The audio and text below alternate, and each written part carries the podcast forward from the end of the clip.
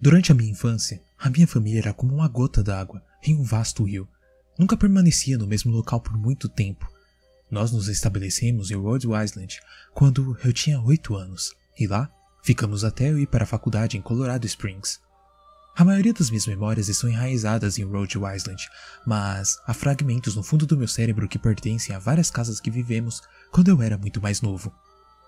A maioria dessas memórias são sem sentidos e não são claras, perseguindo um ou outro garoto em um quintal em uma casa na Carolina do Norte, tentando construir uma jangada para flutuar no lago atrás do apartamento que alugamos na Pensilvânia e por aí vai.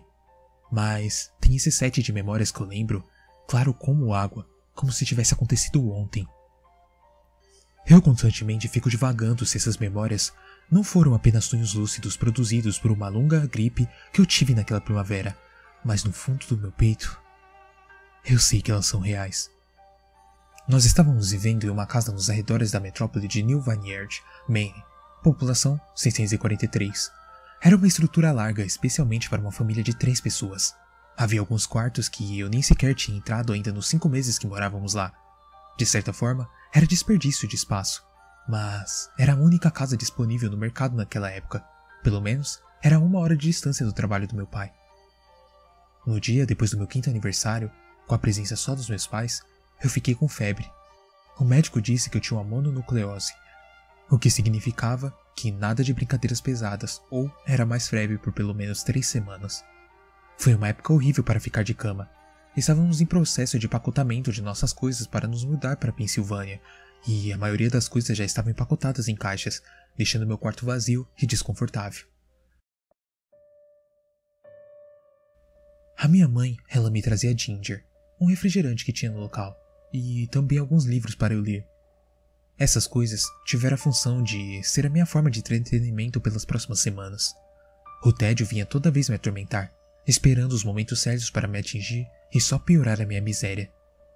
Eu. Eu não lembro exatamente como eu conheci o Sr. Boca Larga.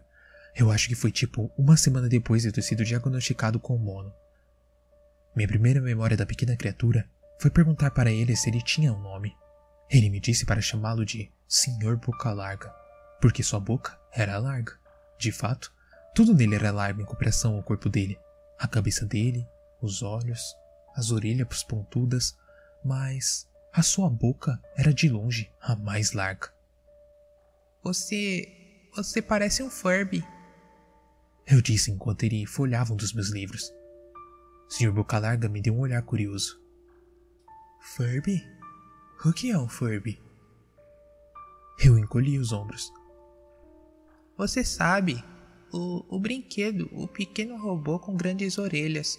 Você pode criá-lo e dar comida com, como se fosse um bichinho de estimação de verdade.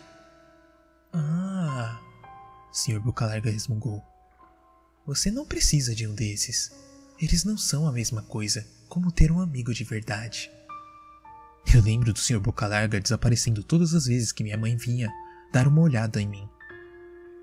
Pequenino, eu me escondi debaixo da sua cama eu não quero que seus pais me vejam, porque eu estou com medo que eles não deixem nós brincarmos juntos novamente. Não fizemos muitas coisas nesses primeiros dias. Sr. Boca Larga apenas olhava meus livros fascinado pelas histórias e figuras que eles continham. Na terceira ou quarta manhã, depois de conhecê-lo, ele me saudou com um largo sorriso no rosto. Hey, pequenino, eu tenho um novo jogo que podemos jogar. Temos que esperar até depois que sua mãe vier te ver, porque ela não pode nos ver jogar. É um jogo secreto. Depois que minha mãe me entregou mais livros e refrigerante, Sr. Boca Larga pulou debaixo da cama e puxou a minha mão. Vamos, nós temos que ir no quarto no final do corredor. Ele disse. Eu protestei de início, pois meus pais tinham me proibido de sair da cama sem permissão deles, mas o Sr. Boca Larga persistiu até eu ceder. O quarto em questão não tinha móveis ou papel de parede. Seu único traço característico era a janela em frente à porta. Sr. Boca Larga disparou pelo quarto e abriu a janela com um puxão firme. Então, ele me chamou para olhar o chão lá para baixo. Nós estávamos no segundo andar, mas era sobre uma colina, e por esse ângulo a queda foi mais longa do que o esperado devido à inclinação. Vamos brincar de fingir aqui de cima. Eu finjo que tem um grande fofo trampolim embaixo da janela, e se você fingir bem forte, você quica de volta para cima bem alto. Vamos, tente.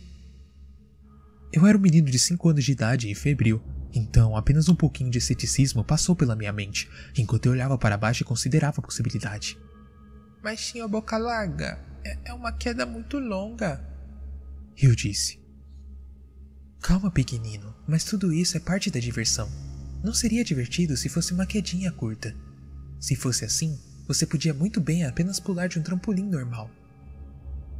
Eu brincava com a ideia na minha cabeça, imaginando-me cair através do vento frio para então quicar em algo invisível aos olhos nus de volta para o ar e voltar para a janela. Mas o realismo permaneceu em mim. É. Eu acho melhor talvez outra hora. Eu não sei se eu tenho imaginação suficiente e eu poderia me machucar. O rosto do Sr. Boca Larga se contorceu em um rugido, mas apenas por um segundo. A raiva sumiu para o longo desapontamento. Tudo bem, se você diz. Ele disse. Ele passou o resto do dia debaixo da minha cama, quieto, feito um ratinho. Na manhã seguinte, Sr. Boca Larga chegou segurando uma pequena caixa. Ei, pequenino, eu quero te ensinar malabarismo. Aqui tem algumas coisas que você pode usar para praticar, antes de eu começar a te dar as lições. Eu olhei a caixa e estava cheia de facas. Não, os meus pais vão me matar se eu fizer isso. Eu falei, horrorizado que o Sr. Boca Larga tinha trazido facas para o meu quarto. Objetos que meus pais nunca permitiram que eu tocasse. Eles. Eles vão me bater e me deixar de castigo por um ano. Sr. Boca Larga franziu a testa. É divertido fazer malabarismo com isso. Vamos, tente. Eu empurrei a caixa para longe. Eu não posso. Eu vou me meter em crenca. Facas não são seguras para serem jogadas para o ar. O franzir de testa do Sr. Boca Larga se transformou em uma caranga. Ele pegou a caixa de facas e foi para debaixo da cama e permaneceu lá o resto do dia. Eu comecei a pensar o quão frequente ele ficava embaixo de mim. Eu comecei a ter problemas para dormir depois disso. Sr. Boca Larga me acordava com frequência à noite, dizendo que tinha colocado um trampolim de verdade debaixo da janela, um bem grande, que eu não conseguiria ver porque estava escuro. Eu sempre negava e tentava voltar a dormir, mas o Sr. Boca Larga era persistente. Algumas vezes ele ficava ao meu lado até cedinho de manhã, encorajando-me a pular. Ele. ele não era mais tão legal de se brincar. Minha mãe entrou no quarto uma manhã e disse que eu tinha permissão para dar uma volta lá fora. Ela pensou que um pouco de ar fresco seria bom para mim, especialmente depois de ficar confinado no meu quarto por tanto tempo. Entusiasmado, eu ponho meu tênis e disparo para a porta dos fundos, gritando de alegria por sentir de novo o sol no meu rosto. Sr. Boca Larga estava esperando por mim.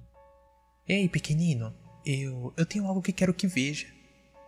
Ele disse. Eu devo ter olhado estranho para ele, pois em seguida ele disse: É seguro, eu prometo. Eu segui ele até o começo de uma trilha estreita que adentrava a floresta atrás da casa. Esse é um caminho importante, ele explicou. Eu tenho muitos amigos da sua idade. Quando eles estão prontos, eu os levo adentro dessa trilha, para um lugar especial. Você não está pronta ainda, mas um dia eu espero que você esteja. Eu voltei para casa me perguntando que tipo de lugar poderia estar adentro da trilha. Duas semanas depois de conhecer o Sr. Boca Larga, a última demanda das nossas coisas estavam sendo colocadas em um caminhão de mudança.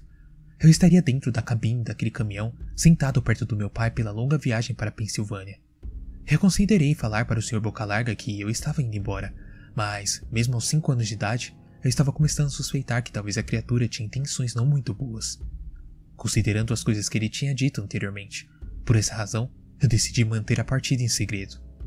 Meu pai e eu estávamos no caminhão às quatro da manhã, ele esperava chegar na Pensilvânia pela hora do almoço, dia e manhã, com a ajuda de uma carga infinita de café e seis pacotes de bebidas energéticas.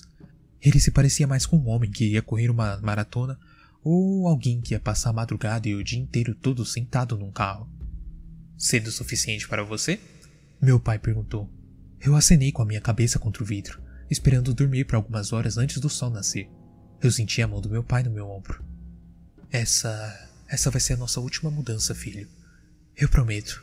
Eu sei que tem sido difícil para você por ter estado tão doente. Assim que papai for promovido, nós podemos sossegar e você pode fazer amigos. Eu abri meus olhos assim que o carro começou a se mover e eu vi a silhueta do Sr. Boca Larga na janela do meu quarto. Ele permaneceu de pé e sem emoção nenhuma no rosto até que o caminhão pegasse a estrada principal. Ele acenou com a mãozinha pequena com uma faca na mão. Eu não acenei de volta. Anos depois, eu retornei para New Vineyard. O pedaço de terra que antes tinha minha casa estava vazio, exceto pelas fundações, pois a casa tinha queimado uns anos depois que minha família se mudou. Por curiosidade, eu segui a trilha estreita que o Sr. Bocalarga tinha me mostrado. Parte de mim esperava que ele pulasse de trás de uma árvore me dando um pusta-susto. Mas eu sentia que o Sr. Bocalarga tinha ido embora de alguma forma amarrado com a casa que não existia mais. Eu continuei seguindo a trilha. Ao chegar ao final da trilha, eu notei que ela terminava no cemitério memorial de New Vineyard. E mais uma coisa estranha que eu notei é que a maioria dos túmulos que tinham lá pertenciam a crianças.